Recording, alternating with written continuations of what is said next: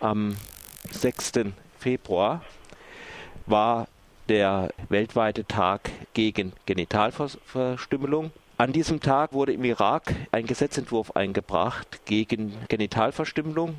Verboten war es bisher offiziell nur in der, in der kurdischen Region.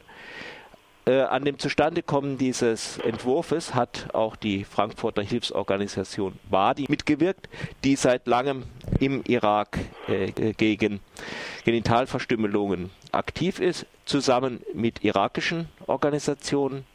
Ich habe jetzt hier am Telefon Thomas von der Osten-Sacken, Geschäftsführer von Wadi. Thomas, hörst du mich? Ja, ich höre dich. Ihr habt vor kurzem gesagt, dass die Zahl von 140 Millionen Opfern von Genitalverstümmelung, die die UNO verbreitet hat, noch immer zu niedrig angesetzt ist, weil sich die UNO nur auf Afrika konzentriert. Äh, kannst du das ein bisschen weiter ausführen? Ja, erstmal guten Morgen. Ähm, Morgen. Bislang geistert ja immer diese, diese Zahl 140 Millionen durch die, durch die Medien und die Weltgeschichte. Und bis vor kurzem galt Genitalverstümmelung oder ich kürze es ab jetzt als FGM ab, Female Genital Mutilation, als ein hauptsächlich afrikanisches Problem, das in Afrika eben von allen möglichen unterschiedlichen Gruppen, Religionsangehörigen etc. praktiziert wird. Und äh, die gesamte West- und Südostasien wusste man, äh, es könnte dort vorkommen, passieren, es ist aber sehr stark ausgeblendet worden bislang. Ähm, wir sind ja auch mehr oder weniger 2004 nach langer, langer Arbeit in irakisch-Kurdistan erst darauf gestoßen, dass, äh, dass dort in Regi es Regionen gibt, wo bis zu 100 Prozent aller Mädchen und Frauen verstümmelt sind. Wenn man sich äh, jetzt Länder anschaut wie Indonesien und Malaysia oder äh, eben auch Iran oder den Nahen Osten, ähm, wo diese Praxis praktiziert wird, ist aber kaum oder keine Daten darüber gibt, weil es dazu nicht, da nicht untersucht worden ist, dann ist diese Zahl von 140 Millionen, die sich eben äh, vornehmlich auf Afrika bezieht, eindeutig zu niedrig. Alleine Indonesien, wo fast 80 Prozent aller Mädchen und Frauen beschnitten sein sollen, ähm, ist das populationsreichste ähm, muslimische Land der mhm. Welt. Insofern wäre es an der Zeit, äh, überhaupt mal ähm, da vernünftige Daten zu erheben, um das ganze Ausmaß äh, dieser Praxis äh, in den Blick zu bekommen. Dort, wo ihr euch am besten auskennt, ist der Irak. Kannst du etwas über die Situation im Irak sagen? Ja, also Irak ist ja sozusagen zweigeteilt in das, äh, die föderale, selbstverwaltete kurdische Region im Norden und dann den äh, äh Zentral- und Südirak. Wir arbeiten seit über 20, seit 20 Jahren nun im kurdischen Nordirak und sind dort auch eben äh, im Jahr 2004 äh, darauf gestoßen, dass äh, Genitalverstümmelung praktiziert wird, aber ein Riesentabu ist. Das heißt, man hat nicht darüber geredet. Mit einer ziemlich, äh, einer ziemlich großen Aktion, in einem großen Programm über die Jahre hinweg haben wir mitgeholfen, dass dieses Tabu gebrochen wird. Wir haben erste Studien getätigt, in denen eben sich ergeben hat, dass äh, bis zu 60 Prozent aller Mädchen und Frauen dort Opfer von Genitalverstümmelung sind und haben es äh, geschafft, dass dieses Thema in die Medien gekommen ist, dass es Druck auch auf die, äh, auf die Politik gegeben hat und dass dann im Jahre 2011 auch äh, das äh, irakisch-kurdische Parlament ein Gesetz verabschiedet hat, in dem Genitalverstümmelung unter Strafe gestellt worden ist.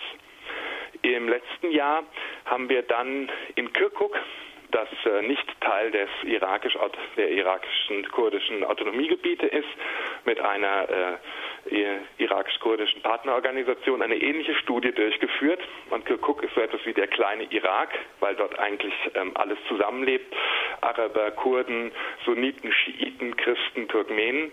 Und äh, diese Studie hat ergeben, dass auch dort die Verstimmungsquote um die 40 Prozent liegt, weshalb wir eben ein Augenmerk darauf gerichtet haben, dass diese Praxis jetzt auch im gesamten Irak unter Strafe gestellt wird und eben nicht nur in irakisch-Kurdistan, was etwas schwierig ist, weil in großen Teilen des Irak alles, was mit Sexualität zu tun hat, immer noch ein großes Tabuthema ist, aber eben ähm, Wir haben jetzt äh, vor einer Woche äh, sind wir in Bagdad mit verschiedenen äh, Komitees des irakischen Parlaments zusammengetroffen und haben denen einen Gesetzesvorschlag unterbreitet, der sich an das irakisch-kurdische Gesetz anlehnt und hoffen, dass diese Debatte jetzt langsam auch ähm, im Rest Irak losgeht.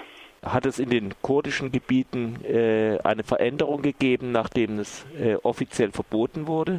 Ja, also das ähm, ist ein sehr, solche, solche Prozesse sind sehr extrem langwierig und mhm. extrem schwierig und auch in den kurdischen Gebieten stößt man natürlich auf immensen Widerstand, denn, äh, das darf man nicht vergessen, für die Rechtsschulen, die in irakisch-Kurdistan dominant ist, die schafaitische Rechtsschule des Islam, ist die Beschneidung von Mädchen ebenso obligatorisch wie die von Jungen. Das wird hierzulande gerne verschwiegen und es gibt eine Unzahl von, von Klerikern, die einfach auf der, auf Genitalverstümmelung besteht und äh, der, die Auseinandersetzung, der Kampf um den Verbot von Genitalverstümmelung wie auch gegen andere Formen von Gewalt gegen Frauen wie Ehrtötung, Zwangsverheiratung etc. pp. ist ein sehr langwieriges, schwieriges ähm, Unternehmen. Aber der erste Schritt ist, dass dieses Tabu gebrochen worden ist. Der zweite ist, dass Genitalverstümmelung eben bis vor anderthalb Jahren legal gewesen ist, in irakisch-Kurdistan und heute illegal ist und man inzwischen schon auch mit unserer Kooperation ein, eine Vielzahl unterschiedlicher Programme entwickelt hat, um dieses Gesetz wirklich umzusetzen.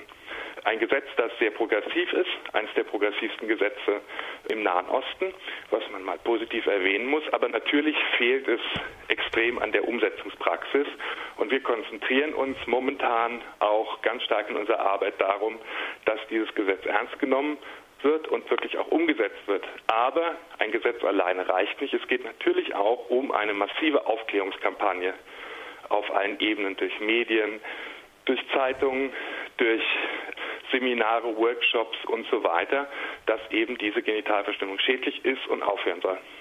Du sagst, die schafitische äh, Rechtsschule äh, sieht das als religiöse Pflicht an, aber äh, soweit ich weiß, so direkt im Koran steht es ja eigentlich nicht drin. Nein, aber, äh, die, aber, die, Scharia bezieht sich ja auf Koran und Hadithen. Mhm. Und äh, es gibt eine. Also diese Überlieferung von Aussprüchen des Propheten. Genau. genau. Und, und äh, nun Rechtsschulen legen Scharia aus, indem sie den Koran und äh, auf Hadithen zurückgreifen. Mhm. Und es gibt eine Hadith, in der ähm, äh, Mohammed von einer Frau, die eben gerade dabei ist, eine, ein Mädchen zu beschneiden, gefragt wird, ob das sie das tun soll oder nicht. Und Mohammed antwortet: Schneide nicht zu viel, nur ein bisschen ab weshalb die Form von Genitalverstümmelung, wie sie spezifisch in Westasien eben praktiziert wird, auch nur in Anführungsstrichen die Klitoris entfernt und nicht die äußeren und inneren Schamlippen, wie das zum Teil eben in Zentralafrika praktiziert wird und darum auch Sunnat Form von Beschneidung heißt. Mhm. Nun ist die Frage, wie, die, und wie stark diese unterschiedlichen Rechtsschulen diese Hadith bewerten. Und die schafaitische Rechtsschule, die etwa in Ägypten, äh, im Sudan, in Somalia, in Indonesien und eben auch in Kurdistan die dominante ist, sagt mehr oder weniger, dass Beschneidung bei Jungen und Mädchen obligatorisch ist. Äh, während andere Rechtsschulen sie anraten, aber nicht vorschreiben. Und wenn man nun über die islamische Welt eine Karte mit der Verbreitung der schafaitischen Rechtsschule und den Ländern, in denen eine extrem hohe Quote an Beschneidungen an Mädchen und Frauen stattfindet, übereinander liegt, stellt man fest, dass zumindest in den schafaitischen Ländern das ein Riesenproblem ist. Was nicht heißt, dass es nicht auch stattfindet in Ländern mit anderen Rechtsschulen. Also es gibt diese, diese Hadith, die irgendjemand mal gefunden hat, aber was meinst du, was ist der wirkliche Grund? Warum werden Frauen beschnitten? Kontrolle weiblicher Sexualität.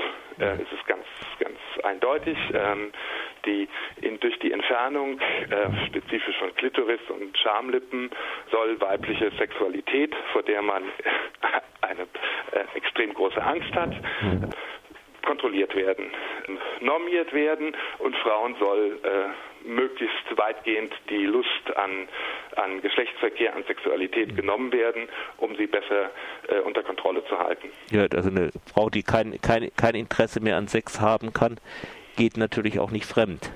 Also kein Interesse an Sex ist sehr, ähm, jetzt natürlich sehr abwertend gesagt, aber äh, es schränkt jede Form von Genitalverstümmelung, sei es die äh, schwächere, wie sie äh, in, in Nahen Osten oder in Indonesien praktiziert wird, oder sei es diese ganz barbarische Form, schränkt äh, sexuelles Lustempfinden ein, schafft Depressionen und ähm, schränkt das Körpergefühl des Einzelnen oder stört das Körpergefühl. Es gibt da sehr viele Untersuchungen zu und äh, nimmt nicht nur Frauen die Lust, sondern auch äh, betrifft natürlich auch Männer weil, äh, wie wir auch aus eigener Erfahrung in, in langjähriger Arbeit und Gesprächen wissen, einfach, äh, wenn die Frau keinen Spaß an, äh, an, an, an, Sexualität hat, äh, betrifft das natürlich die Partnerschaft ganz, ganz stark oder die Ehe auch, weil ähm, so etwas ein zweiseitiges Ding ist. Du hast jetzt, glaube ich, schon meine letzte Frage mehr oder weniger beantwortet, nämlich warum, es, warum man eigentlich einen Unterschied machen sollte zwischen der Beschneidung von Männern, die ja also keine derartigen Auswirkungen jetzt auf das Sexualleben von Männern hat. Ähm, ich kann, es gibt da ganz unterschiedliche Stellungnahmen auch von Männern. Ich selber bin überhaupt kein Freund von irgendeiner Form des Herumgeschnippels an Genitalien.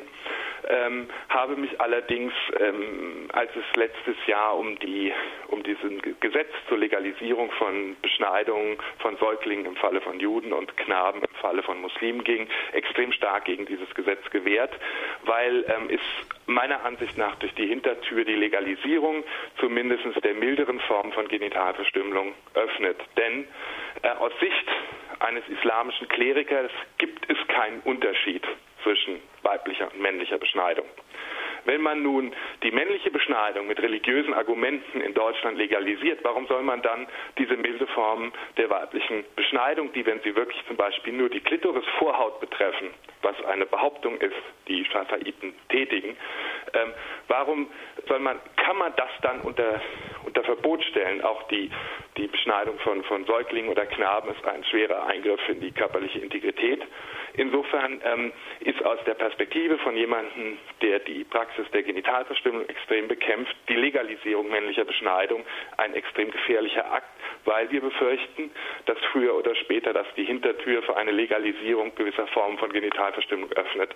Thomas, wir danken dir für das Gespräch.